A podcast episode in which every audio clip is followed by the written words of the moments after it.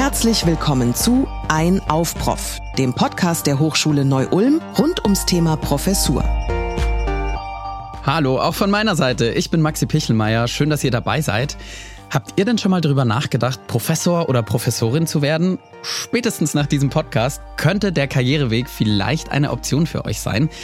In Ein auf Prof, da spreche ich nämlich mit interessanten Persönlichkeiten aus der Neu-Ulmer Region rund ums Thema Professur. Wir verraten euch, wie man Prof wird, welche Vorteile das hat und warum die Hochschule Neu-Ulm genau die richtige Arbeitgeberin ist. Und jetzt spreche ich mit einer ja, ich würde sagen, der Newcomerin hier in der Professorenszene in Neu-Ulm an der Hochschule. Hallo, Professor Dr. Barbara Dannemann. Schön, dass du da bist, Barbara. Hallo, ich freue mich ganz arg, dass ich hier sein darf. Jetzt habe ich einfach Newcomer, Newcomerin gesagt. Fühlst du dich überhaupt noch so? Nein, eigentlich, eigentlich muss ich sagen, ich fühle mich schon gar nicht mehr so. Ich fühle mich schon total drin. Ja. Muss man vielleicht ergänzen, du hast mir davor verraten, du bist seit 1. März 23, arbeitest du hier? Richtig, elf Monate. Elf Monate, wenn du jetzt mal zurückblickst auf diese elf Monate, wie war denn dein Start für dich hier an der Hochschule Neu-Ulm? Ich denke, dass es natürlich zum einen ein sehr aufregender Moment ist, wenn man dann eben Professorin werden darf. Dann kommen viele Aufgaben auf einen zu. Aber ähm, man muss auch dazu sagen, dass es im Prinzip ein langer Weg ist, bis man Professorin oder Professor werden darf. Da werden wir nachher sicherlich noch ein bisschen länger drüber reden.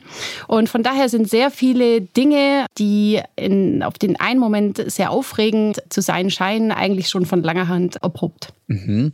Eigentlich können wir da gleich drüber reden. Also mein Klischeebild eines Professors, einer Professorin ähm, oder mein, mein vielleicht auch Halbwissen darüber setzt voraus, wenn jemand Professor werden will, dann braucht er einen Doktortitel. Ist das so? Also bei mir war das durchaus der Fall, dass ich einen Doktortitel gebraucht habe, aber zum Beispiel in gestaltendem Bereich, da braucht man nicht immer einen äh, Doktortitel. Wovon hängt das ab? Das kommt auf die Anforderungen drauf an. Ne? Also zuerst macht man ja seinen Bachelorabschluss, dann macht man seinen Masterabschluss und dann geht man in der Regel, also bei uns in den Wirtschaftswissenschaften, ich komme aus dem wirtschaftswissenschaftlichen Bereich, dann geht man in Richtung Promotion. Ja? Bei den gestaltenden äh, Berufen äh, ist das dann durchaus noch mal ein bisschen anders, aber in den Wirtschaftswissenschaften wird es eigentlich verlangt. Und das kann man dann auch schon in so einer Ausschreibung rauslesen, was genau verlangt ist. Wie hast du es denn gemacht? Hast du deine Berufserfahrung nach dem Master angeschlossen oder erst nach der Promotion oder wie ist da so das Modell? Also bei mir war es damals wirklich so, dass ich ähm, nach meinem Master erstmal genug hatte. Ich wollte raus in die Praxis. Ich wollte alles, was ich gelernt hatte, erstmal anwenden. Und deshalb bin ich erstmal raus in die Praxis gegangen, habe dann einige Jahre im Nachhaltigkeitsbereich gearbeitet bei einer großen Firma. Dann bin ich in den Vertrieb gewechselt bei einer anderen Firma und habe da einfach sehr viel Erfahrung sammeln dürfen mit Führungsaufgaben international. Und dann kam aber bei mir irgendwann der Moment, wo ich dann Kinder bekommen habe. Und dann habe ich mir gedacht, okay, wie soll denn jetzt die Zukunft aussehen? Ich hatte einen Reiseanteil von 50 Prozent, muss man dazu sagen, also internationaler mhm. Reiseanteil. Und dann habe ich festgestellt, okay, so soll eigentlich mein Zukunftskonzept auch nicht aussehen.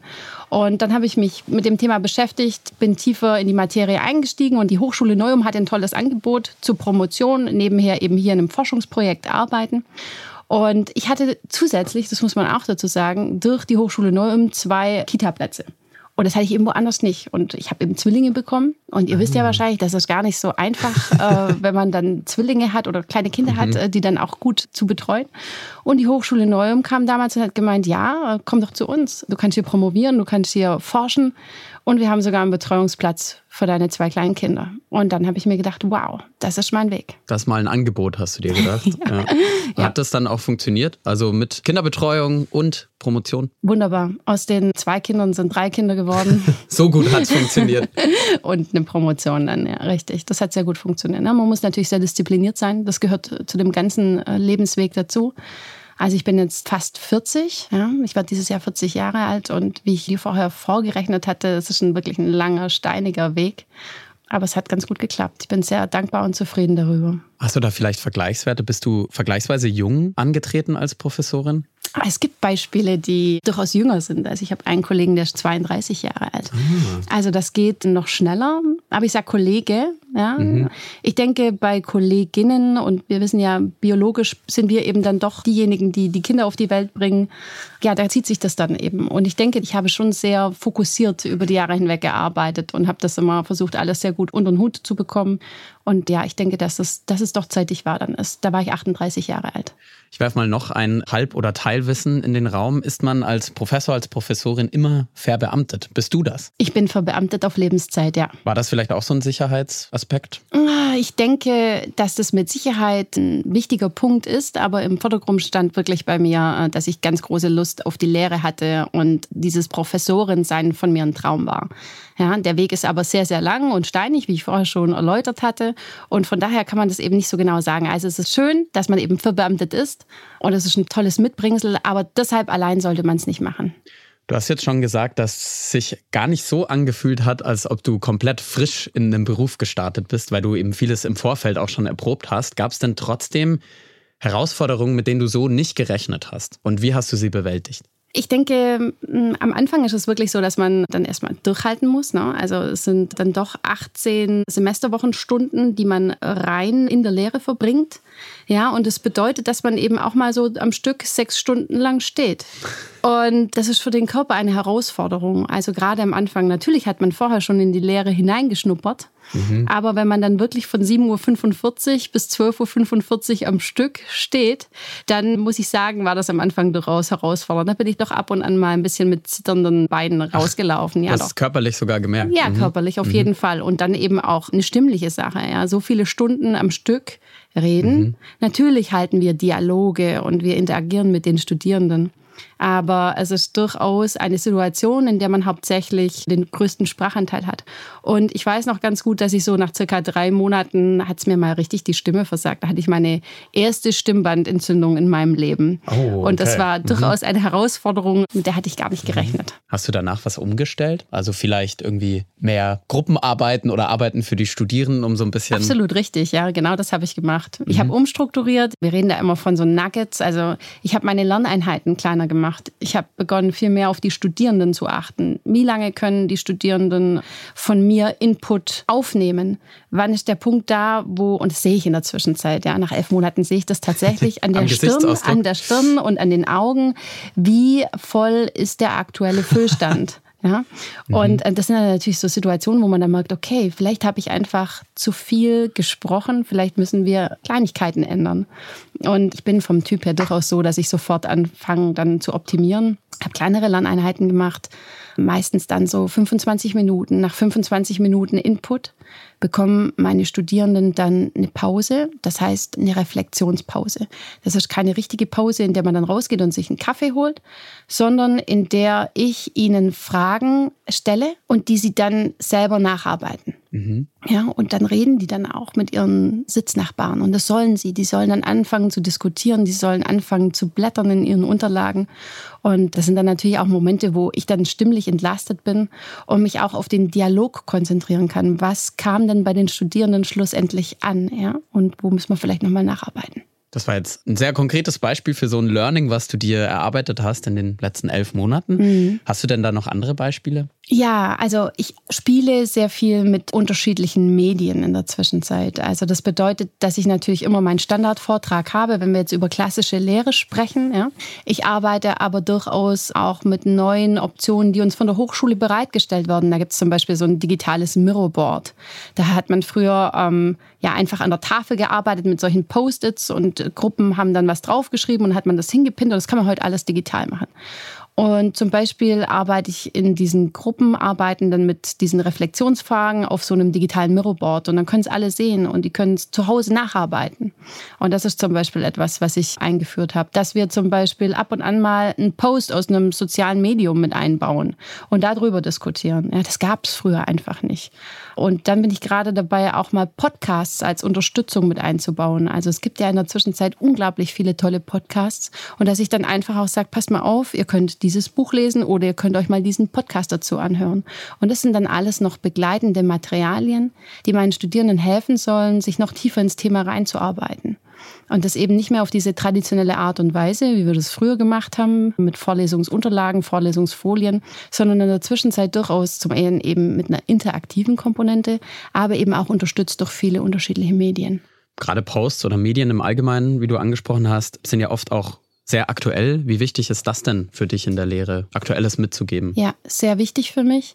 Jetzt stehe ich noch am Anfang, ja, und kann das natürlich mit geschwollener Brust sagen. Aber äh, es wird spannend, weil ich mir vorgenommen habe, diese Unterlagen äh, und das, was ich natürlich lehre, auch immer aktuell anzupassen. Ja, also das heißt, dass wir einfach immer aktuelle Beispiele haben aus der Unternehmenspraxis und dass wir da eben am Zahn der Zeit bleiben.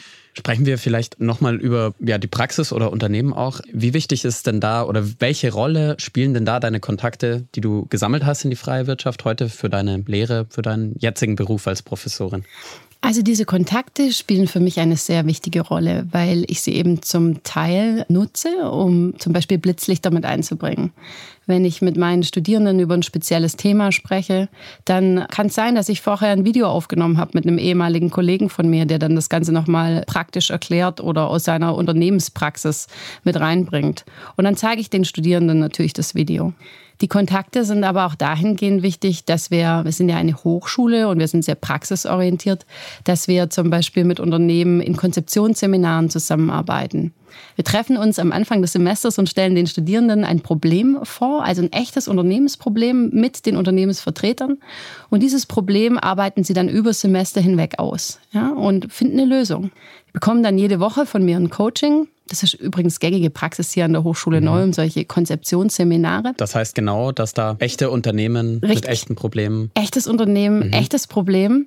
Und daran wachsen die Studierenden. Das sieht man. Und dafür sind natürlich auch meine Kontakte aus meiner beruflichen Vergangenheit sehr, sehr wichtig, weil wir brauchen diese Interaktion mit den Unternehmen und wir brauchen das Vertrauen beidseitig, dass dieses Problem, das wir dann lösen, dass das eine gute Lösung werden wird. Zum einen für das Unternehmen, also ein Win fürs Unternehmen und ein Win für die Studierenden, weil sie damit schon Erfahrung mit mitnehmen werden. Ne? Also Erfahrung für ihre spätere berufliche Praxis. Bist du da schon mal verantwortlich gewesen, dass das dann auch wirklich umgesetzt wurde als Lösung im Unternehmen? Jetzt in den letzten Monaten ist eine kurze Zeit. Ja, also verantwortlich nicht, aber die Ideen, die bei so einem Konzeptionsseminar entstehen, und das musst du dir so vorstellen, das sind 40 Studierende, die teilen wir dann in Gruppen ein und diese Gruppen erarbeiten dann individuelle Lösungen. Und das ist unglaublich viel Input für solche Unternehmen, die einfach mal sehen, wie ihre Probleme anders gelöst werden können von einem ganz anderen Mindset, von einem jungen Mindset, das ganz ganz anders denkt. Und da werden schon Elemente rausgenommen, auf jeden Fall. Ja. Ich habe gerade kurz schmunzeln müssen, weil du ein Video auch angesprochen hast, das du vielleicht mit Kollegen oder Kolleginnen aufnimmst, um es dann den Studierenden an die Hand zu geben.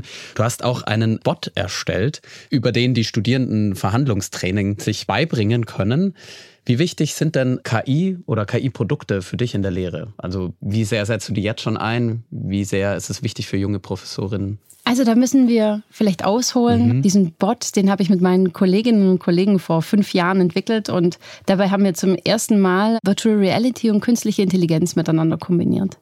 Der Hintergrund war der, dass wir gesagt haben, ähm, wir wollen den Studierenden eine Möglichkeit geben, verhandeln zu lernen, aber eben nicht im traditionellen Rollenspiel. Also wenn du im traditionellen Rollenspiel bist, dann musst du eben dich öffnen, ja, in einer Gruppe, die du vielleicht nicht kennst. Du musst Dinge preisgeben und das führt oft zu so einer ganz unangenehmen Situation. Und wir haben gesagt, wir wollen diese beiden neuen Technologien miteinander kombinieren und ein Verhandlungstraining entwickeln, bei dem man mit natürlicher Sprache ja, über maschinelles Lernen quasi ja aufgenommen wird. Also das Gesagte wird aufgenommen, wird verarbeitet und die beiden Bots, das sind Einkäufer, vollautomatisierte Einkäufer, reagieren und verhandeln im Prinzip richtig mit einem. Und das haben wir für die Studierenden auch natürlich entwickelt, weil wir wollten, dass sie noch besser dieses Verhandeln erleben können. Und das hat auf jeden Fall etwas gebracht. Ja. Das war ein Forschungsprojekt innerhalb von unserer fünfjährigen Forschungsaktivität InnoSüd, bei der wir ja einfach zum einen diese zwei Technologien miteinander kombinieren wollten und zum anderen eben auch einen Fortschritt im Verhandeln erzielen wollten, also in diesem Verhandlungstraining. Ein Studierender erlebt also, oder ist es eigentlich egal, ob es ein Studierender ist oder ein Berufseinsteiger oder jemand, der schon viele Jahre im Beruf unterwegs ist, aber dadurch erlebt er eine Verhandlungssituation. Und das ist ein ganz anderes Lernen, mhm. als wenn ich jemandem etwas über eine bestimmte Situation erzähle. Barbara, wir wollen ja hier Leute ansprechen, die sich vielleicht entscheiden könnten, an die Hochschule Neu-Ulm zu kommen als Professor, als Professorin. Da ist es natürlich auch immer wichtig, wie ticken denn so die Kollegen, die Kolleginnen? Wie viel Unterstützung hast du denn von denen bekommen in deinen ersten Monaten hier als Newbie? Ich war sehr positiv angetan. Ich habe ein sehr kollegiales Umfeld Und das hat mich sehr gefreut. Wenn ich Fragen oder Herausforderungen habe, habe ich eigentlich stets jemanden an meiner Seite, sei es ein Mentor oder ein Kollege, eine Kollegin, die mich unterstützen, wenn ich nach Rat frage. Und das funktioniert eigentlich sehr, sehr gut. Ich bin sehr froh darüber, so viele Kolleginnen und Kollegen zu haben, mit denen ich ja bestimmte Themen besprechen kann. Wie gehe ich es an? Wie mache ich es besser? Wie würdest du das Thema lösen? Ja, und dafür bin ich sehr dankbar. Hast du denn konkret jetzt noch Tipps am Start für angehende ProfessorInnen? Worauf müssen sie achten? Was sollten sie mitbringen? Naja, zum einen denke ich auf jeden Fall sehr viel Durchhaltevermögen. Ja, das ist etwas sehr Wichtiges. Wenn ich Professor werden möchte oder Professorin werden möchte, dann brauche ich sehr viel Durchhaltevermögen, weil dieser Weg eben sehr, sehr lang ist. Dann geht es eben natürlich auch darum, wer Professor oder Professorin werden möchte, nur des Titels wegen.